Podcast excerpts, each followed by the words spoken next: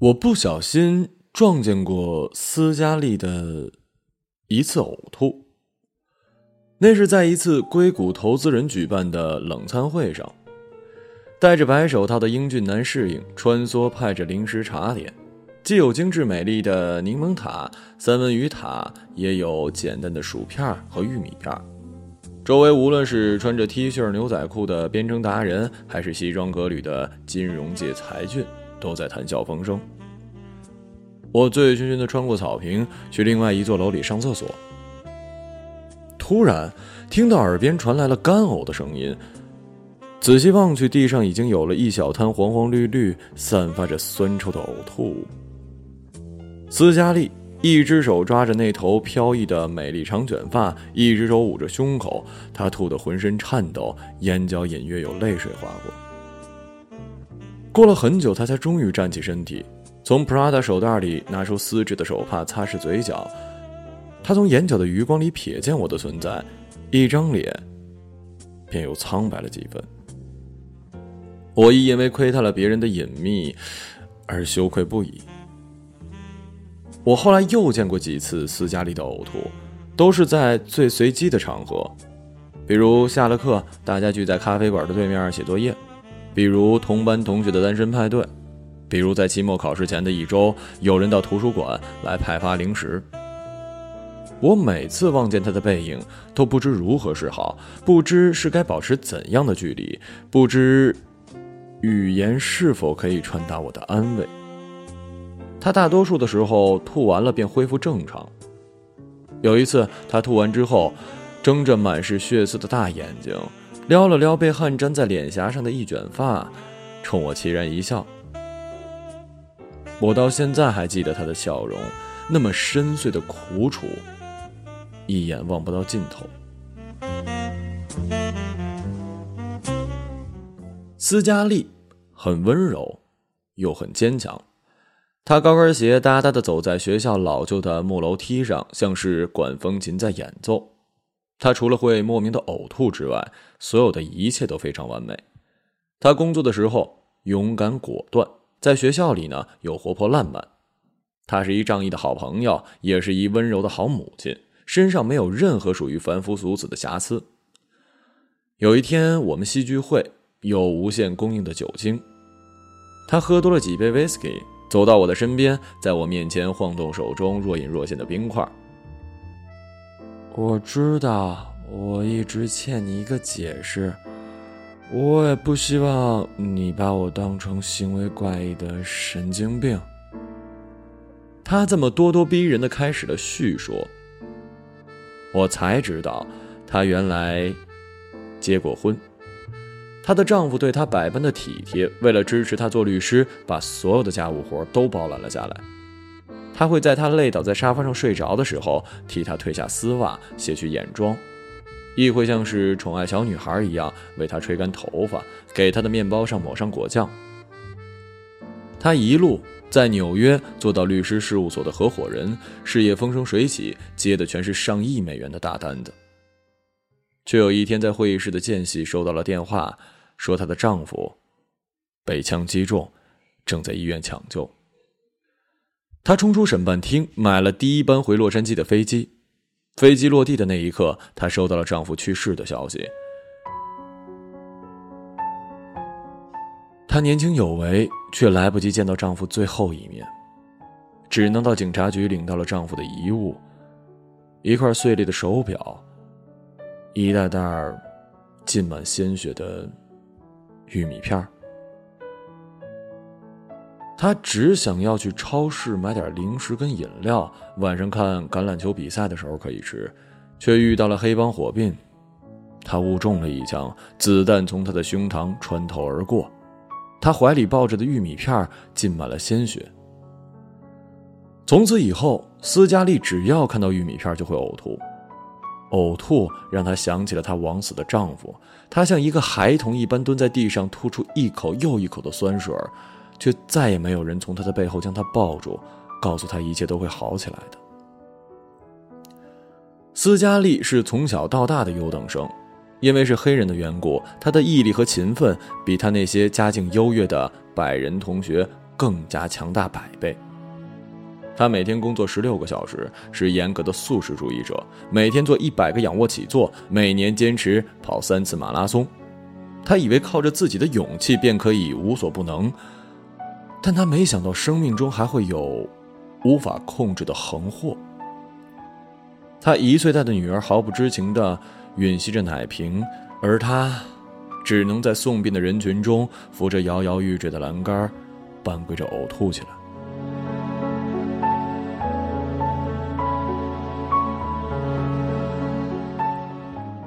在周四的一节课上，坐在我身边笑得正开怀的 A 突然沉默下来。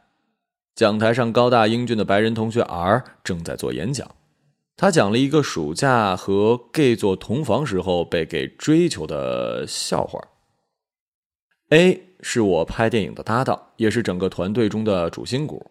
他永远积极正面，永远充满活力。在无数个我以为过不去的难关面前，他站起来告诉大家。从头再来。连续工作三十个小时，只靠黑咖啡和能量饮料过活的时候，他让我靠在他的身上，拍着我的头，告诉我一切都会好起来的。他那么瘦，那么年轻，我的头枕在他过分突出的肩胛骨上，却觉得特别的安心。我很少见到他消极负面的一面。除了现在，他一动不动地坐在我的身边，抿着嘴唇，像是一个张开了浑身刺的小刺猬。他的手指捏得紧紧的，指节都发白了。我冲他做了一个“怎么了”的手势，但他故意扭过去，装作没看见。儿的演讲结束，他做了一个很花哨的谢谢手势，大家热烈的鼓起掌来。下课了，A 拉拉我的袖子，让我陪他出去走走。我们就在漆黑一片的棕榈树丛里穿梭着。这里白天是同学谈情说爱的圣地，加州嘛，永远灿烂的阳光透过树叶的缝隙照耀下来，投下点点金斑。草地上的松鼠在勤勤恳恳的搬运松果。到了晚上，周围的一切变得黑黝黝的，连拂面的微风也是冷飕飕的。沉默变得越来越沉重，让人喘不过气来。我也不知道在林子里兜了几个来回，A 终于说：“我十二岁到十八岁的时候，每天都被这么笑话着，因为我是个 gay。我很瘦，我很矮，我不像那些橄榄球运动员一样受欢迎。在那时候的美国。”特别是保守的中部和南部，同性恋还被某些基督教家庭当成是洪水猛兽，而他，也是在这样被当成怪胎和变态的童年里成长过来的。你永远都没有办法低估小孩子们的恶意，因为成年人的恶意起码还掺杂了刻意和虚情假意，而来自于孩童的恶意，他们是那么的纯粹，那么的充沛，无穷无尽。无休无止，他们会故意把《花花公子》杂志放在他的面前晃，问他到底为什么不喜欢这里面的丰乳肥臀的模特。他们会揽着女孩的胳膊在他的面前走过，嘲笑他是因为个子太矮找不到女朋友，所以只能谎称自己是个 gay。他们也会做事要他跪下，然后在他的面前解开裤裆的拉链，问他想不想要。我做每一件事情。说每一句话都很小心。我想要和他们一样，我想要融入他们中去。他的母亲知道他是 gay 之后，搂着他哭了很久很久。记得，别被他们发现了，不然你的生活会艰难很多的。他温柔美丽的母亲这么说。而他却最终还是没有办法保守这个秘密。童年的经历让他成为了敏感忧郁的电影导演，他镜头下的事物总是有着一种易碎的特质，他镜头下的人总是有一种如影随形的小心翼翼。他长大之后做的每一件事儿，都有着当年那个在男厕所被逼到墙角的小男孩的影子。生活在他年轻的时候毫不费力的就打败了他。而他便只能全盘接受，带着伤痕和烙印活下去。我知道我现在已经很强大，而也只是想讲一个笑话。但那一刻，我看到的不是儿，而是童年时欺凌我的那群人。那群人之后都向我道过歉，其中有一个还邀请我去参加他的婚礼。但是他们故作亲密的拉着我的手和我闲聊的时候，我还是没有办法接话。我的过去是一本太复杂的书了，我每一次打开书想要和我的过去和解，都会因为太疲惫而无法读下去。他说话的时候，我们已经走到了树林的尽头，路灯照在他的脸上，他的眼睛里亮晶晶的，像是受伤的幼兽。我伸出双臂拥抱了他，他将全部的重量倚靠在了我的肩膀上，肢体接触让我也变得忧伤起来。我，我们今天可不可以不写剧本？就让我软弱一下。他低声说。远处的钟楼敲了十一下。我体会到了生命里的无可抗拒，那些无法战胜的伤痛。他们比我们的意志更强大，比我们的存在更强大。我们唯一可以做的就是，我们唯一可以做的就是默默承担，像古代的信徒们承担十字架的重量那样。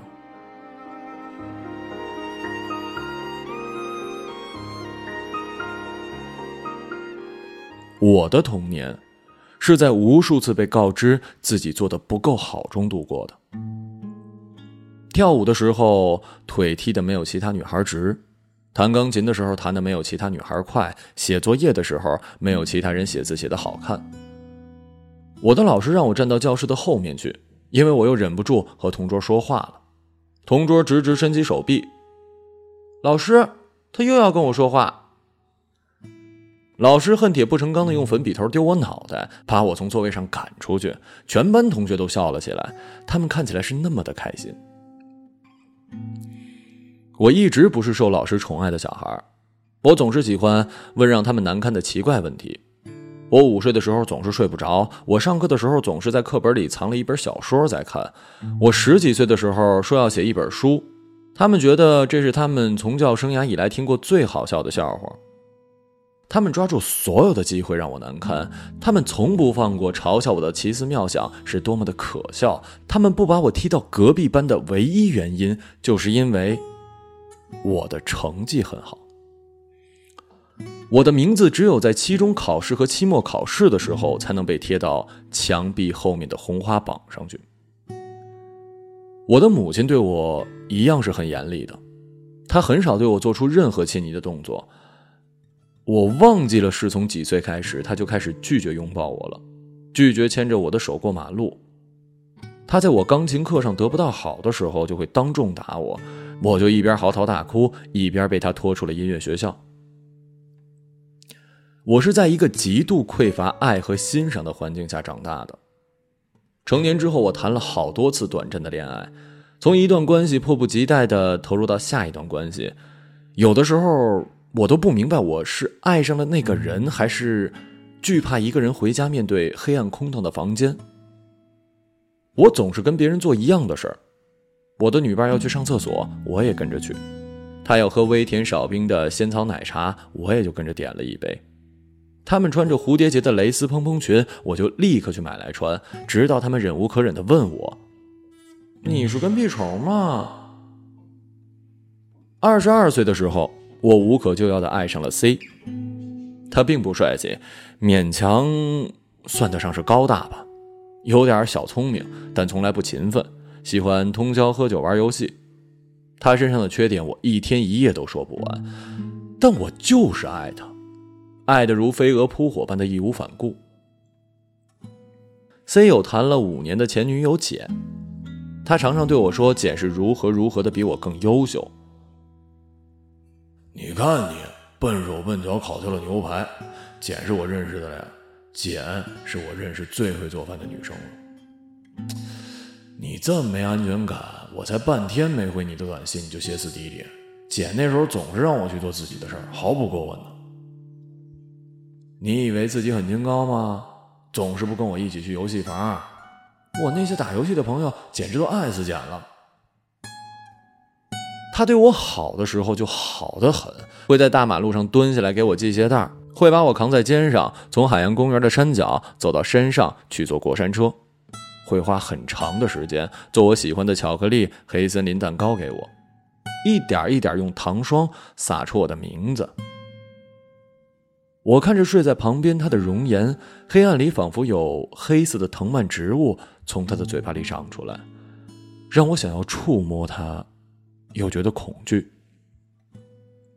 我那么爱他，他为什么可以在爱我的同时又伤害我那么深呢？我后来终于发现，C 瞒着我和简一起去度假。我替 C 收拾书桌，却意外的看到了机票和酒店的收据。因为你总是不够好啊！他说完之后，还是探过身想要吻我。他以为和简出去就可以激励我，给我动力，让我变得更好。我花了五千四百块钱看了心理治疗师。